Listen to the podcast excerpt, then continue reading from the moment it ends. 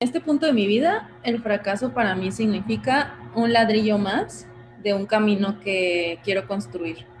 O sea, suena como muy raro, pero siento que el éxito está compuesto de muchos fracasos chiquitos. Son como intentos. Para mí el fracaso es el haberme aventado a hacerlo o a intentarlo o a decirlo y que quizás no funcionó como yo esperaba, pero al final me acercó a donde yo quería llegar.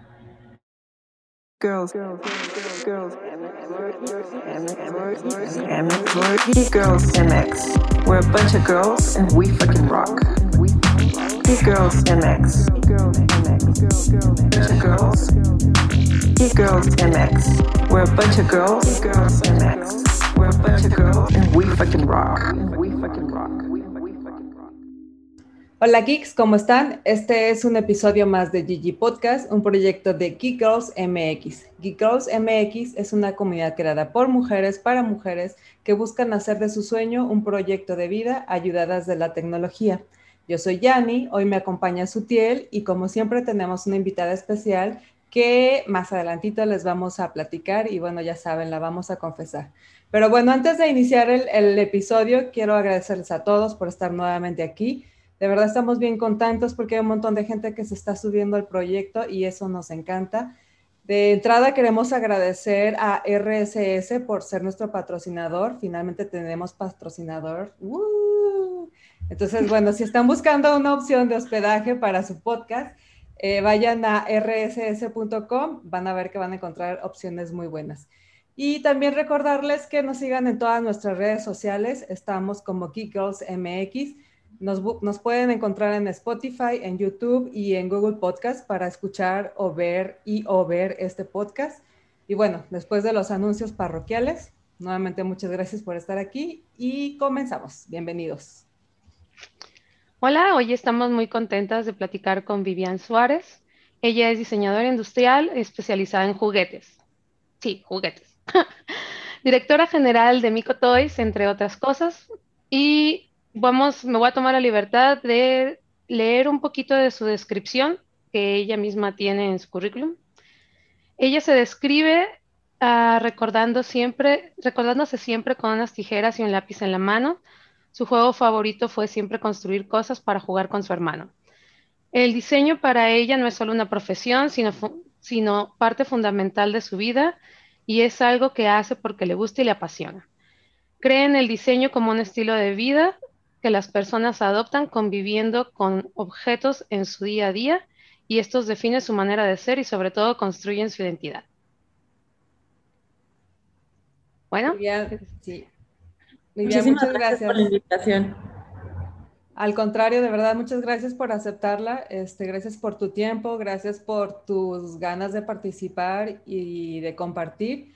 Y bueno, este, vamos a iniciar nuestra plática eh, con una variante. Fíjate que siempre iniciamos justamente preguntándole a la invitada que se, o pidiéndole a nuestra invitada especial que se autodescriba. A mí me encantó que tú eh, te autodescribiste sin que nadie te dijera, porque digo, normalmente la gente empieza cuando se presenta y sobre, sobre todo cuando va a hablar de sus proyectos, se presenta como yo soy la licenciada, soy la ingeniera, soy la, la, la pero nunca se presenta. Yo soy una niña que jugaba ah, con su hermanito a, crear cosas con tijeras y un lápiz.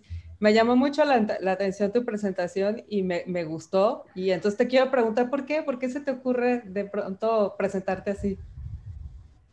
Gracias. Pues es que cada vez que alguien me preguntaba que por qué diseño juguetes o por qué hago diseño para niños, me preguntaban mucho así que desde dónde comencé o cuándo empezó esto, cuándo decidí ser diseñadora para, para hacer juguetes. Y me puse a reflexionar y la verdad es que es algo que llevo haciendo pues prácticamente toda mi vida. Eh, y por eso me gustaba mencionarlo, porque desde chiquita lo que más me gustaba hacer era hacer juguetes para mi hermano. Y le construía así, agarraba ganchos y le ponía, este, no sé, celofán y se volvió una espada, le armaba un carrito. Luego llegaron mis perritos y y entonces les construía así juguetes a los perros, de que el coche y todo esto, y es algo que pues me describe muchísimo. O sea, más allá del diseño, es como, pues que ya lo he ido eh, haciendo durante ya varios años, pues toda mi vida, casi, casi. ¿Te puedes definir como constructora? es Vivian la sí, constructora. de hecho creo que me defino más como constructora. sí, me gusta más. Muy bien. Em, ¿Qué te gustaba construir cuando jugabas? Por ahí leí en tu currículum que hacías juegos de mesa, Sí, algo así. hice un tiempo juegos de mesa en México. Ajá, entré a una empresa, de hecho se, ac- se acordarán de esa empresa. Seguro jugaron el Turista Mundial Ah, claro. o jugaron el ¿no?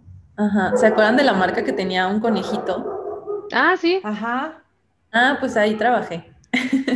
Mira, ¿qué le iba a decir? Sí, se llama Novedades Monte Carlo, está en la Ciudad de México Ah, sí, y hice juegos de, de mesa. De hecho, hay uno que está ahorita en el mercado que se llama Mascotas. Es para niños muy chiquititos.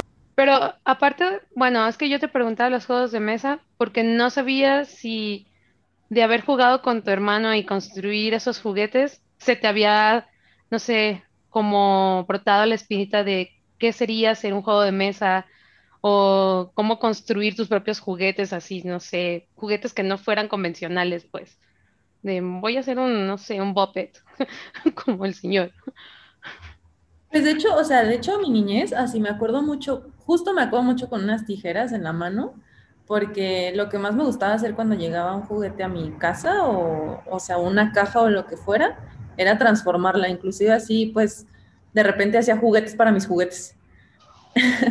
Era una cosa muy, muy extraña, o sea, como, por ejemplo, me acuerdo de una patineta de una Barbie, este, que yo quería que se transformara como en un coche, entonces le hice como una silla, y entonces se volvió como un trenecito para dos peluches, y entonces ya la patineta era control remoto y ya los llevaba y, y todo. Y la parte de, o sea, no sé si hubo una inquietud en ese momento de, ay, ¿qué se sentirá como construir juguetes? Creo que eso vino después, cuando estudié diseño industrial. O sea, primero hice como toda esta experimentación de construcción, luego descubrí que existía el diseño industrial y al estudiar diseño industrial, de repente me vi con haciendo muchísimas cosas para niños sin pensarlo. Todo lo hacía para niños.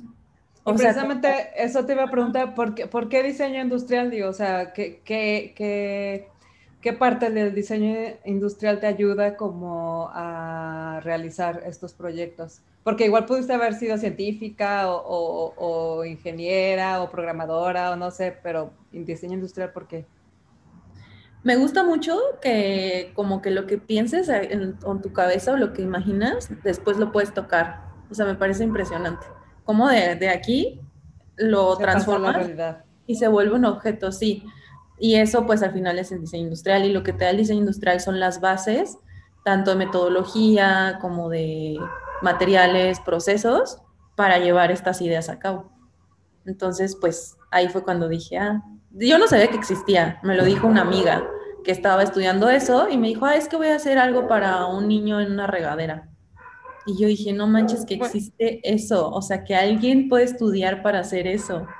Y ahí fue como, no, pues es que esto es lo que quiero hacer.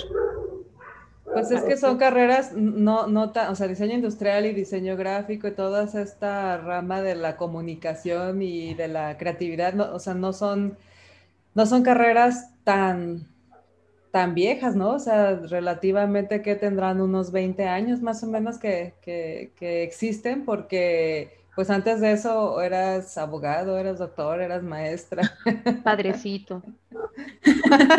Es que sí. por Es ejemplo. que, bueno, eh, me preguntaba, ¿por qué diseño industrial? Volvemos al asunto, no es que quiera hacer una inclinación, pero ¿por qué no artes audiovisuales o estudiar, sí, o artes plásticas?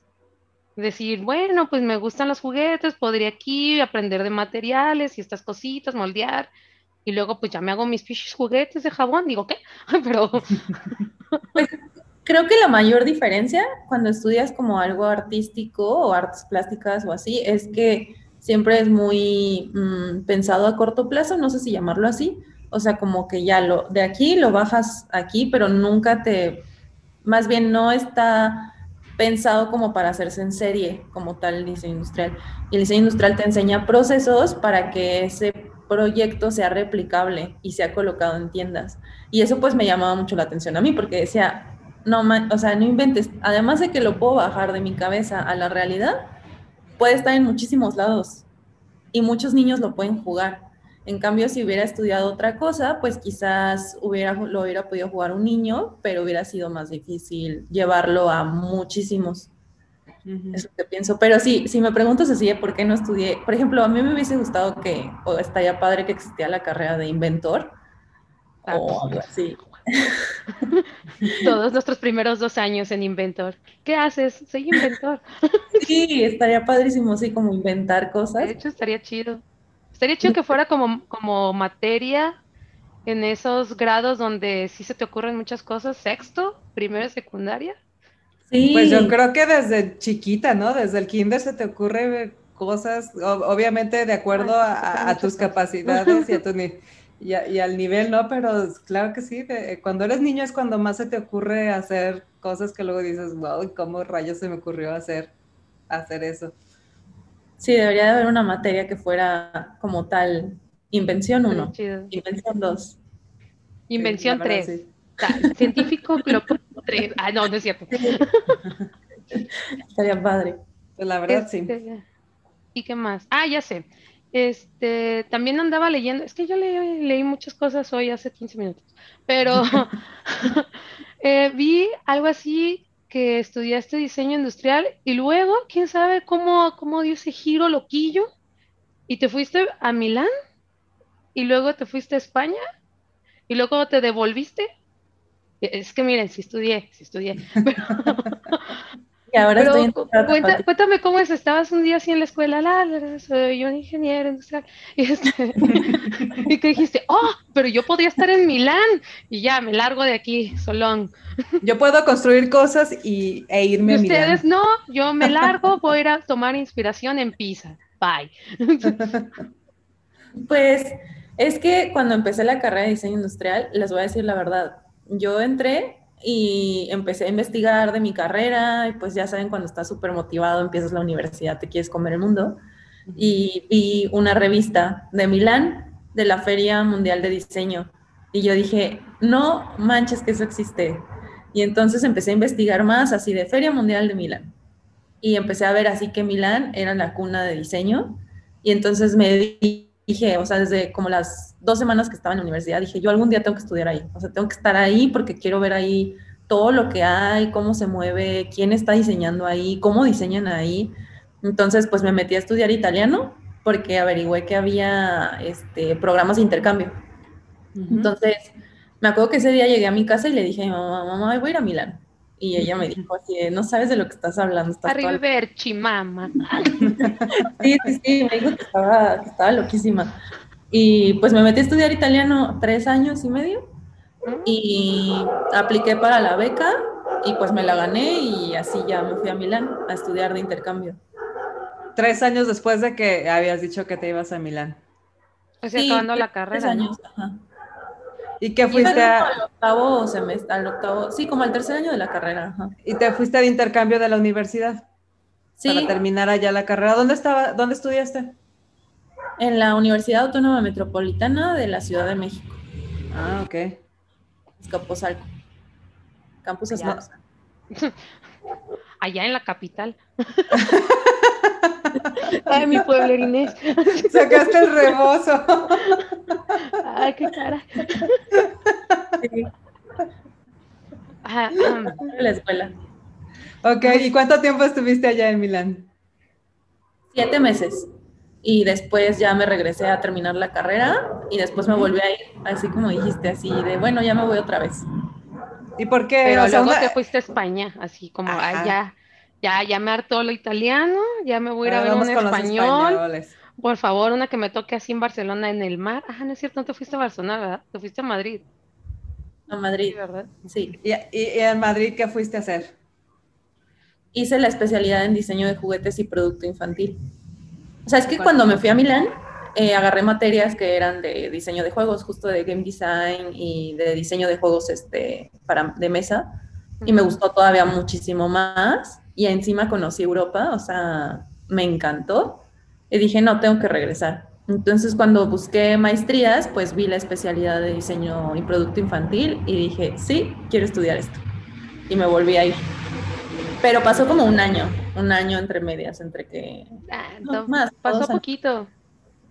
Sí. Pasó poquito. Eh, oye, y te iba a preguntar ahorita, que es que nada más pasa un año. Bueno, hay, hay a quienes se nos pasa la vida y, no fuimos a Milán. Y ya casi fuimos. no, quiero decir, pasó poco de haber ido, regresar, y si no te vas en poco tiempo, entre más esperes, más difícil irte. Sí, de hecho mi plan era ir, ir o sea, después de España quería estar un rato en México y después volverme a ir, pero pues se atravesó Guadalajara en el camino y Guadalajara me gustó muchísimo. Acá la provincia. y dije, no, pues es que me gusta muchísimo. Y, todavía no sé si mi plan es regresar, pero no creo, me gusta mucho aquí. Sí, sí, está buenísima esta querida ciudad. Guadalajara es mejor que Milán. Aquí tenemos un testigo. Ah. sí. Oye, pero normalmente este, la, la, mentalidad de las personas cuando de repente se les ocurre algo, es decir, ay no, pero yo no, yo eso no me va a pasar, uy no, debe ser bien difícil irse a Milán a estudiar, eso debe ser bien difícil, o no sé, se nos ocurren todos los pretextos del mundo. Tú no, tú dices, ah, ah estudio, de, eh, existe diseño industrial, voy a estudiar eso. Ah, en Milán está la, la, capital del diseño, ah, voy a ir a Milán. Ah, pero me gustó Europa, ahora quiero ir a otro lugar y voy a estudiar una maestría. Mamá, me voy ahora a España. Ajá, y ya, o sea, lo dices sabes, va, o sea, nunca pasa por tu mente, digo, y qué bueno que no pasa, pero nunca pasa por tu mente la duda o el miedo, o, o, o mejor dicho, ¿Qué es lo que pasa por tu mente para que con tanta claridad puedas hacer las cosas que planeas, como irte a Milán y irte a España y ahora quedarte en Guadalajara porque se te hizo bonita la ciudad y etcétera, etcétera? Pues fíjate que me pasa bien raro, porque ese tipo de decisiones me pasa como en el ámbito, no sé si llamarlo profesional, pero a veces no soy así como de, sí, venga, lo voy a hacer o así con, con cosas personales ahí sí me lo pienso y así estoy así todo el tiempo en mi cabeza. Pero con esto, como que creo que es mucho el ímpetu de querer saber más de algo que me gusta mucho. O sea, si me preguntas, yo podría estudiar ahorita sin problemas otra vez la carrera porque me encanta. Y me encanta el diseño y me encanta hacer cosas y volver a estudiar en Italia y así lo volvería a hacer sin pensarlo. Y sí me entró miedo eh, al principio porque decía, pues ¿cómo le voy a hacer allá? Nunca he vivido sola, tenía 20 años cuando me fui a Italia. Y decía, no, no sé ni siquiera moverme así en, en metro en México, ¿cómo voy a saber moverme en metro en otro país donde ni sé cómo hablan y todo? Pero como que en mi cabeza era como, ay, bueno, ya lo voy a solucionar después, seguramente va a estar padre la experiencia y a ver qué pasa. Y vivías de pizza. en lugar de comer tacos, pues comía pizza. Pues si no sabíamos cómo pedir cosas, pizza. De hecho, es, bien, es bien chistoso porque en Italia, este, cuando salías de fiesta, ya ven que aquí vas y comes tacos y están abiertos en la madrugada. Allá tienen pizza en la madrugada. O sea, sales de fiesta y tienen puestos de pizza. En lugar de ir al menudo, vas a la pizza y ya. Sí. Esto es mi cara.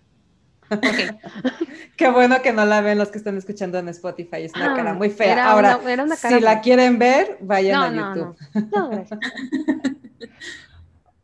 Ahí ves, ya, ya, ya, se me fue el hilo de lo que le quería preguntar. Espera, deja. Ah. Lo, lo, siento, lo siento. Eso pasa por poner cara de taco.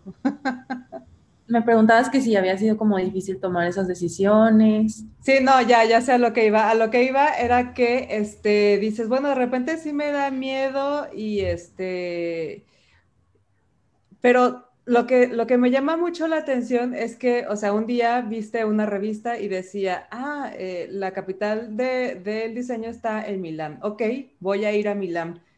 ¿Qué tengo que hacer? Pues lo primero es aprender el idioma, ¿no? Estudiar italiano y la paciencia para esperar tres años y medio para estudiar italiano, aprenderlo y luego irte a Milán. O sea, normalmente queremos, y digo eso, lo digo incluso para mí, porque creo que uno de los obstáculos principales es esta falta de, de, de paciencia, queremos que las cosas sucedan mañana, ¿no? Hoy decidí esto y quiero que pase ya mañana y si se puede sin el menor esfuerzo, ¿no? También, por favor, como por, por arte de magia, ¿no? O sea, está padre, digo, y eso es algo que nos gustaría que nos compartieras porque, porque creo que es un, si, si quieres lograr algo, pues creo que es algo básico, ¿no? O sea, primero ponerlo en la cabeza, creer que, que va a suceder y dar el primer paso, o sea, pensar qué es lo que necesitas para que suceda dar el primer paso y pues tres años y medio después, o dos, o uno, o un mes, o lo que sea, pero pues si estás haciendo lo necesario, va a llegar, ¿no? Finalmente. Y aparte, o sea, era bien chistoso porque esa beca, eh, yo estudié en el Politécnico de Milán, y el Politécnico de Milán, cuando yo estaba estudiando la carrera, solamente tenía cuatro lugares eh, para, todas las universidades de México. Entonces, aunque, o sea, porque te evalúan el, nivel de italiano, yo ya sabía los requisitos, te evaluaban el nivel de italiano, te evaluaban que no hayas reprobado materias, tener un promedio arriba de 9 y no estar como, o sea, no saltarte este, materias. Mm. Entonces, aunque cumpliera con todos los requisitos, estaba compitiendo con no sé ni cuántas personas. Y ni siquiera iba a ser seguro que me la dieran. Porque había otras universidades, pero la que yo quería era esa. Entonces, pues sí, o sea, no sé cómo es que, que pasa en mi cabeza y yo creo que, como dices, son pasos bien chiquititos, pero seguros. O sea, como que yo decía, bueno, en este momento o en este día estoy haciendo lo que tengo que hacer como para alcanzar esa meta. Y al final, cuando yo me pongo metas a largo plazo, mi cuerpo o mi corazón, o no sé, me hace sentir bien porque sé que voy a llegar a algo que quiero alcanzar y estoy trabajando todos los días para llegar a eso. Entonces sí es mucha paciencia, pero también es como, pues aprender a disfrutar del camino y de, de pues estoy aprendiendo un idioma nuevo. Sí. Y ya, si no, pues ya hablaré italiano con los dueños del restaurante de pizzas. Ah, como sea, sales ganando, ¿no? O sea, no importa, de todas formas, eh, estás ganando conocimientos, un idioma nuevo y bueno, las ganas de hacer algo diferente todos los días. Y justamente estaba leyendo un libro eh, que se llama Hábitos Atómicos, en donde explican que un tip para poder generar o mantenerte a la hora de, querer convertir algo en un hábito en ti es no pensar en la meta final, sino pensar en los pequeños pasos que puedes ir dando día a día, porque si, si piensas en la meta final, pues sí suena muy abrumador, suena como mucho trabajo que hacer y obviamente pues eso te hace pensar, te hace desistir, pero si piensas en que todos los días solo tienes que dedicar 10 minutos todos los días a algo, pues ya no es tan complejo y haciéndolo todos los días, tarde que temprano, pues consigues tu meta. Y bueno, tú, tú, lo que hacías tú para conseguir tus metas, Vivian, pues me recordó a este, a este buen consejo. Sí, definitivamente. Aunque sí también siento que también soy muy impulsiva y cuando decía eso realmente no pensaba en la complejidad. A veces siento que eso también ayuda, que lo ves algo tan simple o tan pequeño que no te cuesta tanto trabajo, como que yo decía, ah, sí, me voy a ir a Milán, como si fuera cualquier cosa, como, ay, ahorita, pero pues... Ahorita vengo, voy a comprar pan, voy a las tortillas. Sí. pero bendita ignorancia, ¿no? A mí también me ha pasado, ¿eh?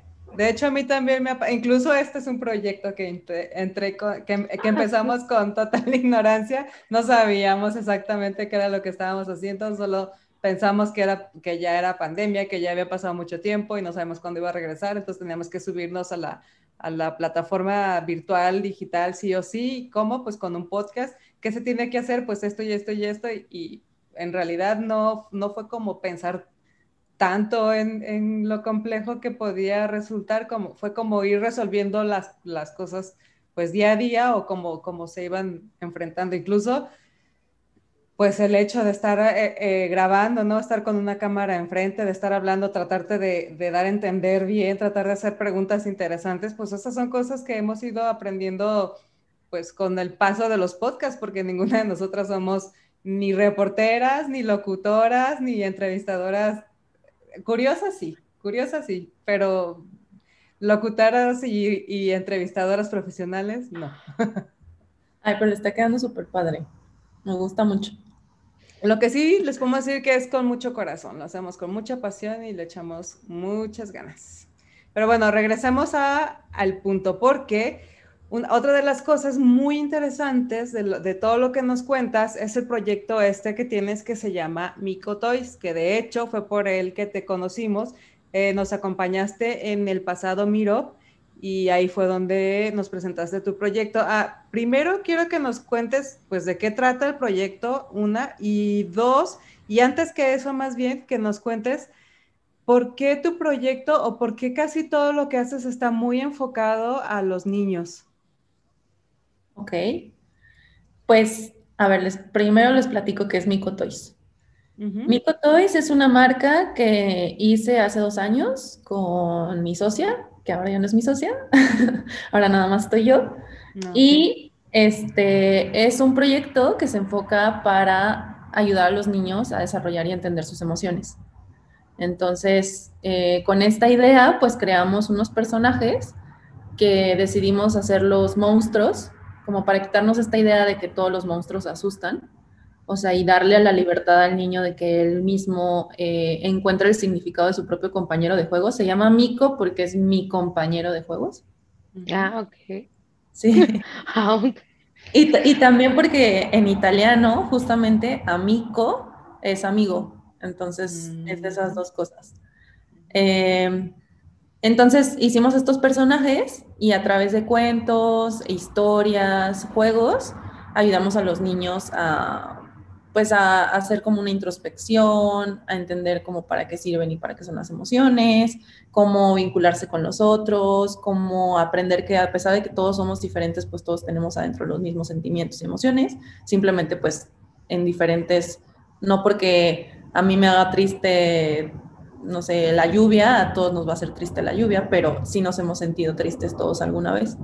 Entonces, de ahí nace y pues un proyecto que le tengo muchísimo cariño. Eh, casi, casi que todo lo que siempre había querido hacer como que se resume y es el resultado de Mico desde hace mucho tiempo. Siempre había querido tener mi marca y creo que Mico refleja todo lo que había querido, o sea, como, sí, lo que siempre quise. Hermoso. ah, y la otra pregunta de para niños era que por qué hacía, porque siempre, pues, en realidad, creo que como, bueno, tengo la filosofía o la idea de que todos tenemos una misión en el mundo, eh, como profesionalmente o como personas, y siento que hacer juguetes para que los niños reflexionen este tipo de cosas como para que les ayuden a tomar decisiones y comunicarse mejor asertivamente, eh, pues puede crear un impacto en el mundo a futuro. Entonces, podemos darle como más importancia a estos aspectos y cuando lleguemos a ser adultos, pues podernos relacionar mejor. Y eso es como algo que a mí me gustaría pues dejar o transmitir desde mi punto de vista como persona y como profesional, y por eso es que me gusta diseñar cosas para niños, porque me gusta darles herramientas, eh, pues para que se desarrollen y, puedan imaginar y puedan eh, descubrir este mundo que les rodea. Creo que por eso hago cosas para niños. Muy bien, este tema lo vamos a abordar más adelante, pero vamos a dejar a su tía porque ella quiere saber otra cosa. Ah, sí. No, pues más así, un poquito más sobre Mico Toys, de sabiendo que regresas de la, de la, del viejo continente, eh, ¿por qué te decides a crear este proyecto? ¿Por qué no sigues por la rama de los juegos de mesa? ¿O por qué no entras como ya era? Supongo que regresaste en los 2015. ¿Por qué no, por qué no sigues, por ejemplo, en el game design? O sea, para videojuegos, para aplicaciones, ¿por qué haces Mico Toys? Pues en realidad no te creas, no lo he dejado, como que por eso a veces tengo muchas cosas en la cabeza. intento acaparar muchas cosas y ahorita sí hago game design en la empresa donde trabajo. Y, pero sí, siempre definitivamente he preferido juguetes porque el, por el contacto físico sobre todo y porque siento que son objetos que al final igual también va a sonar bien filosófico esto, pero son objetos que no fueron creados para un fin en específico, porque jugar puede ser como tomado con muchas definiciones diferentes. No es como un vaso, que el vaso fue diseñado como para tomar agua. Fin. Un plato como para colocar alimentos, una mesa para colocar, ¿sí me entiendes? Como ese tipo de cosas. Un juguete fue creado para jugar, pero el jugar se puede entender de muchas maneras. Entonces es un objeto que al final el niño le pone su significado, porque aunque tú diseñes el Batman y que saque X cosa, este, pues el niño no lo va a usar, no es 100% seguro que lo use así. Lo puede aventar por la ventana o puede ser como el jardinero o... se puede dejar de llamar Batman, aunque Marvel se enoje. Ajá, y eso me gusta mucho, por eso es que me gustan mucho los juguetes, ¿no? Es como que es como más juego libre y en cambio el juego de mesa, pues sí contiene más reglas. Más limitadas. Es cierto. Y, es que yo pienso que esto de crear, digo, de hecho, eh, la pregunta era más así, la, la, de hace rato, de por qué para niños, porque pudiera decirse que es para niños, entre comillas, porque no, o sea, no es que se limiten los niños, obviamente, pues el pretexto es crearlo para, para niños, pero tiene todo este trasfondo, o sea, uno, un juguete lo puede usar incluso un adulto y puede crearlo en mil cosas, o sea, no necesariamente es exclusivo de los niños. Eso por un lado, y por, y por otro lado, este, Ahí, empezamos a hablar de conceptos este, más interesantes que tú eh, manejas en, tu, en toda esta información que estuvimos recolectando al inicio.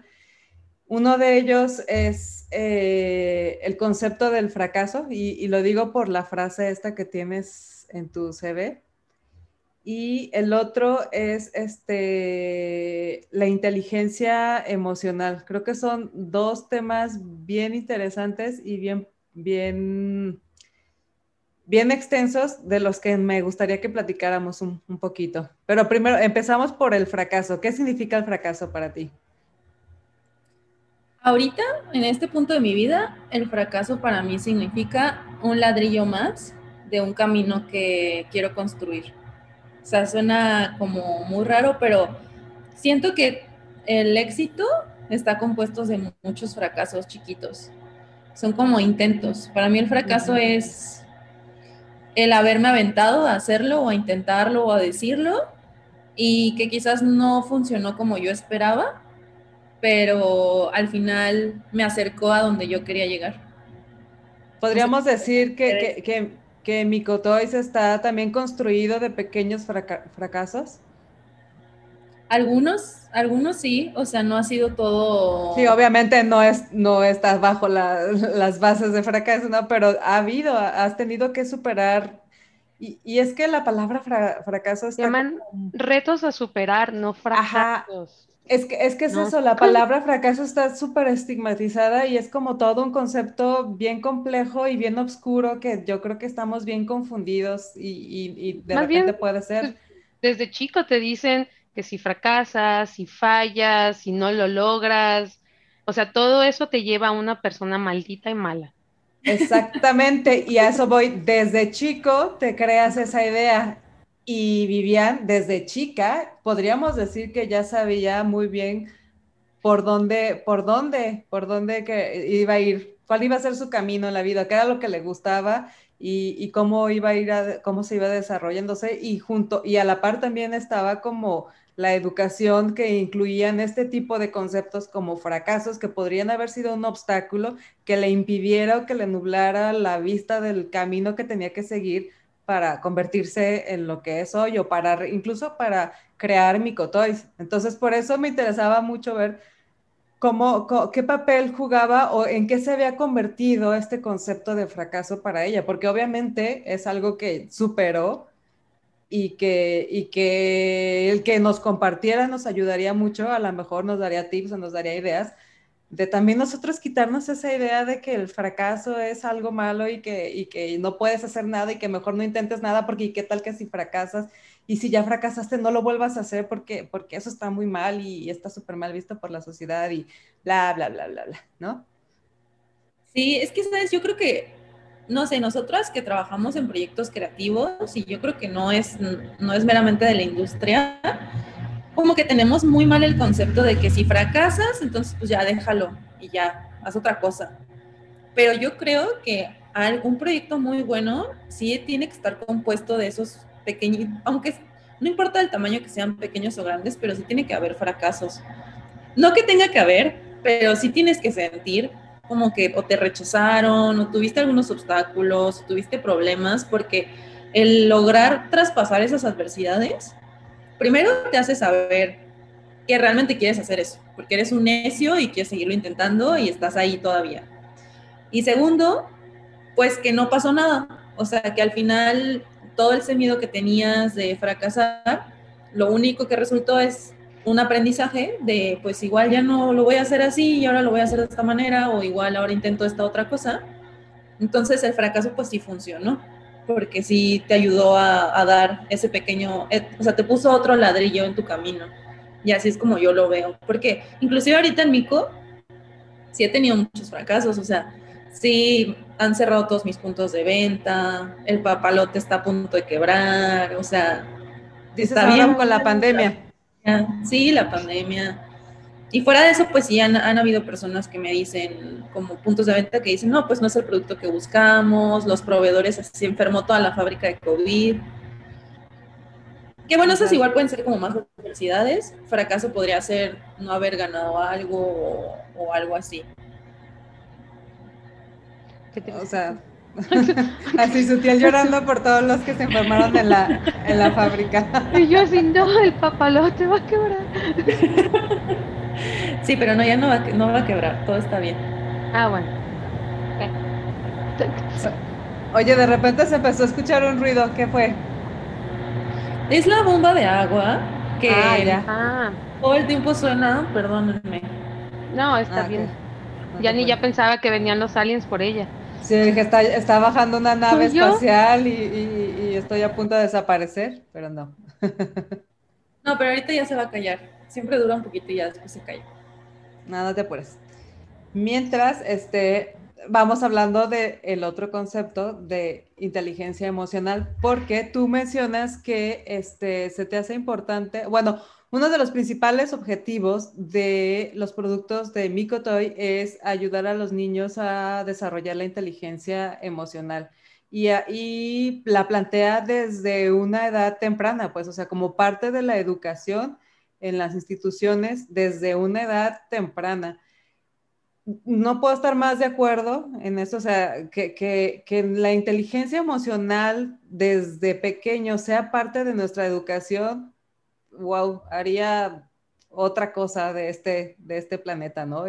no, no, no digo de nuestro país, hablo del planeta completo, que, que bueno, hay otros países en donde sí, sí lo consideran y sí lo tienen dentro de su sistema educativo, pues en el nuestro no, la verdad, ¿no? Entonces, este, yo, yo creo que sería, es algo básico, porque por lo menos en las generaciones nuestras, el concepto de inteligencia emocional ni siquiera pintaba en el mapa, pues, o sea, yo me vine enterando de inteligencia emocional ya muy grande y, este, pues traté de trabajar en ello pero me ha costado mucho trabajo y yo creo que sería, hubiera sido mucho más fácil y hubiera sido, bueno, lo hubiera no existe, pero, pero de verdad sería, sería mucho, muy, sería muy positivo que los niños ahora lo tuvieran en su, en, el sistema educativo básico. Entonces, cuéntanos, cuéntanos cómo es que Micotoys ayuda a fomentar la inteligencia emocional en los niños y por qué decidiste, por qué te diste cuenta que era importante y por qué le apostaste a eso. De hecho, ya ahorita, o sea, las escuelas, por lo menos de México, puedo hablar de México, ya se están dando cuenta de la importancia. Y creo que fue en 2016 o 2017 cuando la SEP decidió ya, por lo menos en kinder y en primaria baja, poner ya materias de inteligencia emocional, porque se dieron cuenta pues de todas las problemáticas que estaban sucediendo, el bullying, el abuso en las escuelas, al final siento que es indispensable para todos, no solamente cuando somos niños, sino también al ser adultos. Y pues como todo tipo de desarrollo es, es fundamental.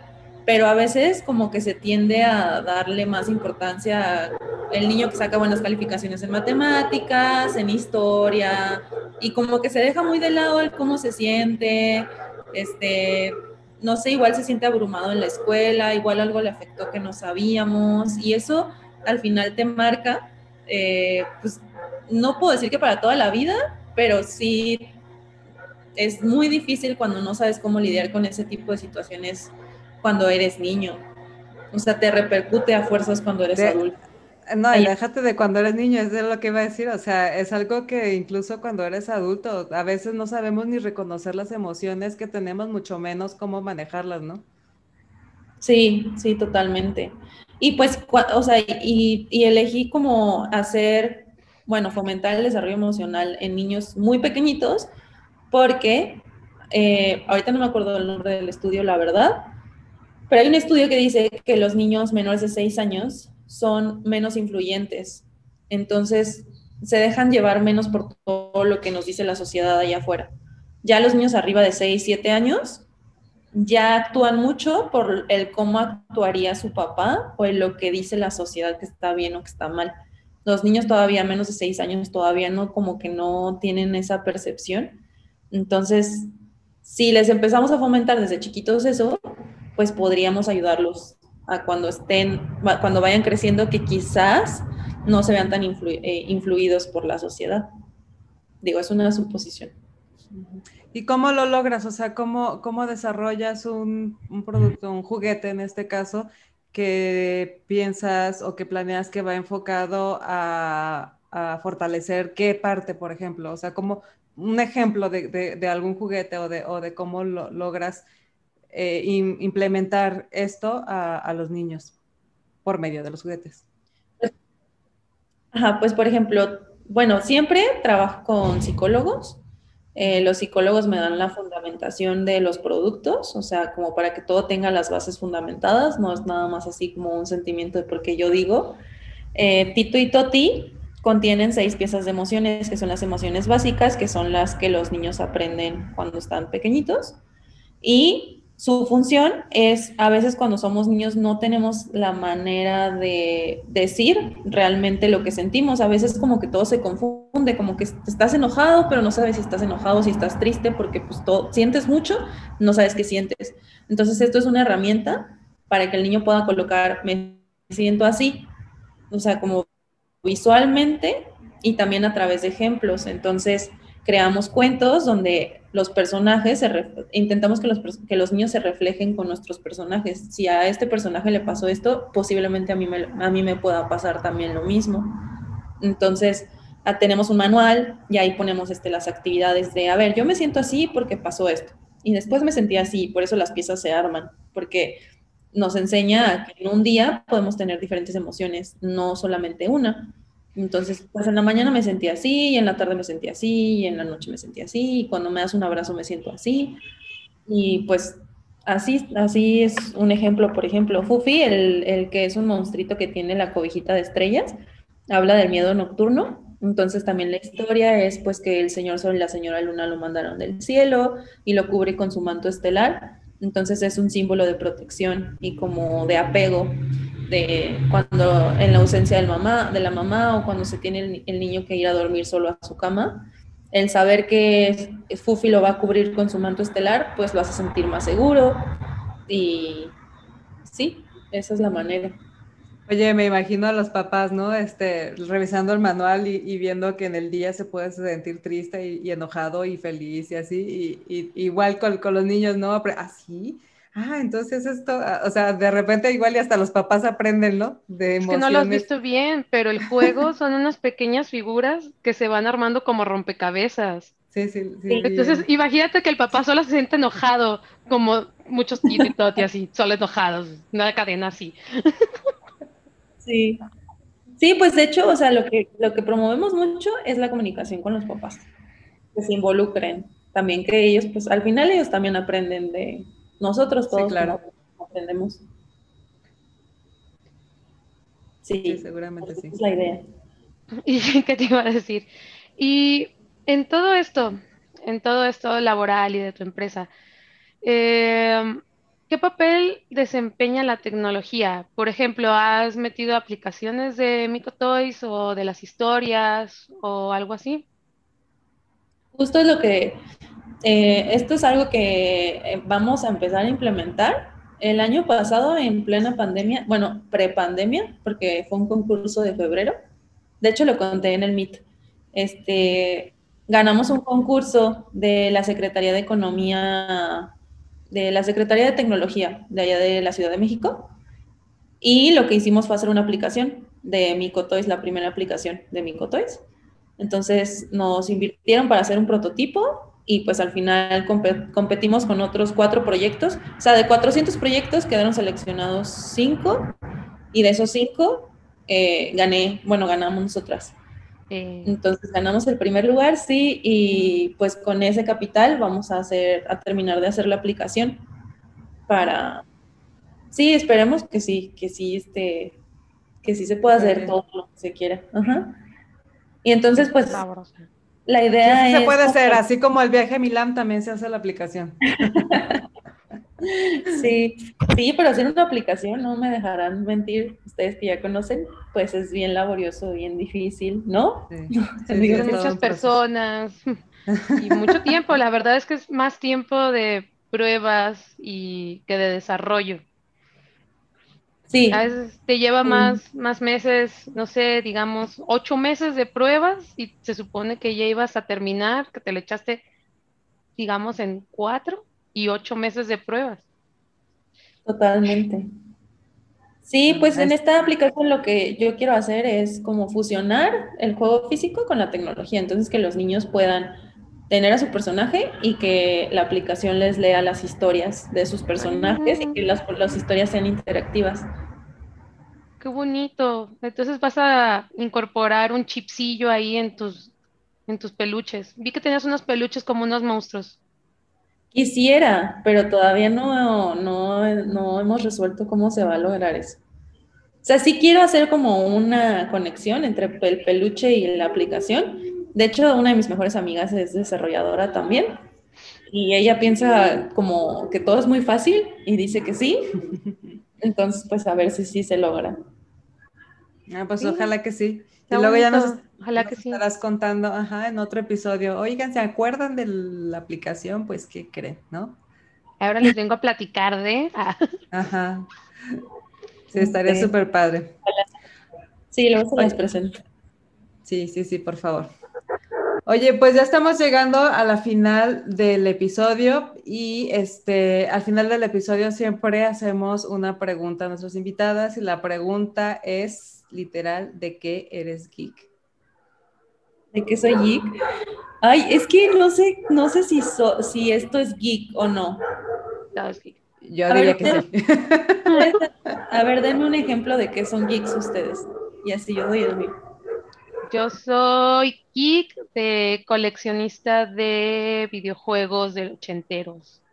Ah, como de NES y cosas así. Me gusta mucho, me gusta mucho coleccionar eso. Ok. Es que se puede ser geek de cualquier cosa que te apasione. O sea, cuando te, te, descubres mucho tiempo haciendo algo sin ningún objetivo y propósito más de que divertirte y mero placer, podrías decir que ya eres geek de eso.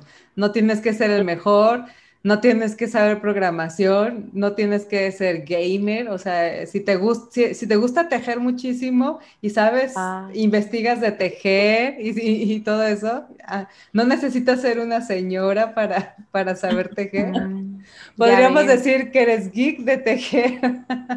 ok, ok. Ah, entonces ya sé, ya sé este, que soy geek. Últimamente he descubierto que soy geek de hacer cerámica. Ah, mira. Disculpe, un, geek muy refinado, con mucha paciencia, de hecho, con mucha paciencia. Sí, pero es que esto es de las cosas que hago sin pensar en cuál va a ser el resultado. O sea, lo voy haciendo sobre la marcha, es como muy escultórico. Sí, o sea, sí pienso como, pues, no sé, una... Voy a hacer... Ajá. Pero así un jarrón, pero a ver cómo sale. Pero mira, ahora aquí tengo este candelabro. sí, Creo que y, y nunca sé qué va a salir. Por ejemplo, el otro día me salió un David de Miguel Ángel y pues fue sin querer, ¿no? Así de repente. Y aquí al lado la pizza. Ay, sí. sí. La torre de pizza más bien también, pero ya la enderecé porque estaba muy check. ¿Tú de qué eres geek, doña Kira? Ay, fíjate que este, en el episodio anterior encontramos que mi frase precisamente sería soy geek de ser geek. tengo, sí. tengo muchas tengo muchas cosas y este y aparte otra cosa es que no o sea vas cambiando de geek no o sea eh, me gusta mucho Star Wars, eh, me gusta mucho bailar, soy súper autodidacta. Eh, últimamente mi nueva geekes es el yoga y la meditación y soy súper geek de las geek girls y así. Ah, yo también. Por eso terminamos diciendo que eres geek de ser geek. Qué cool. Sí, Suena bien. Y bueno, pues ya para cerrar, su tiel, confiesa, confiesa Vivian de sus redes. Este, ya nomás compártenos tus redes de tu proyecto, si quieres compartir el personal para todos los fans que te vamos a generar. Podría ser. Sí, sí. Es muy interesante.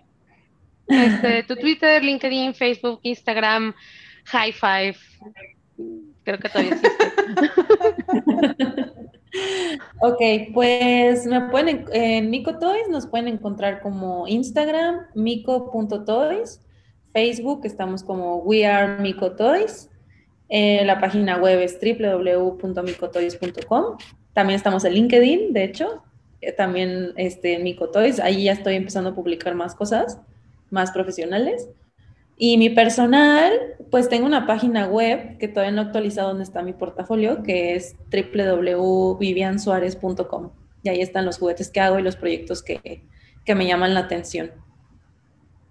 Sí, de ah. veras que sí vayan a darse una vuelta a sus redes sociales y porque tienes una trayectoria, digo, más allá del viaje a Milán y España y todo esto, este, tu trayectoria está muy interesante, has pasado con por varios, has tenido varias experiencias laborales de las que seguramente has aprendido un chorro de cosas.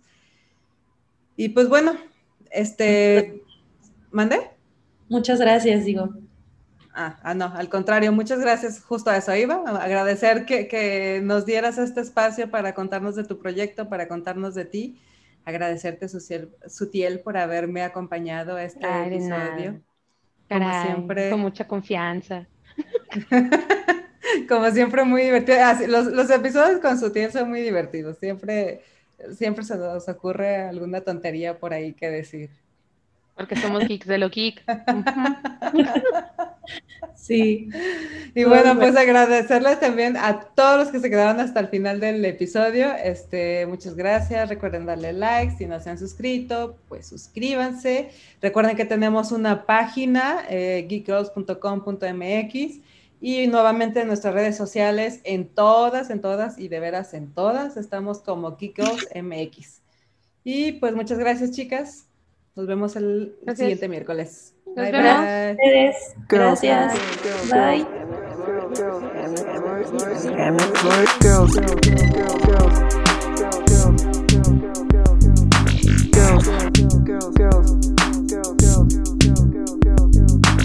Of girls,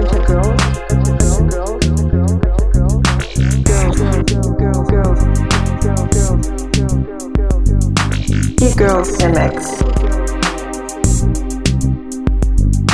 Girls. We're a bunch of girls. Girls.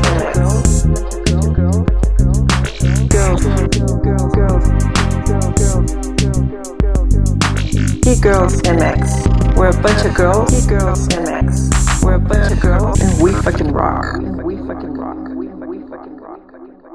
Thank you.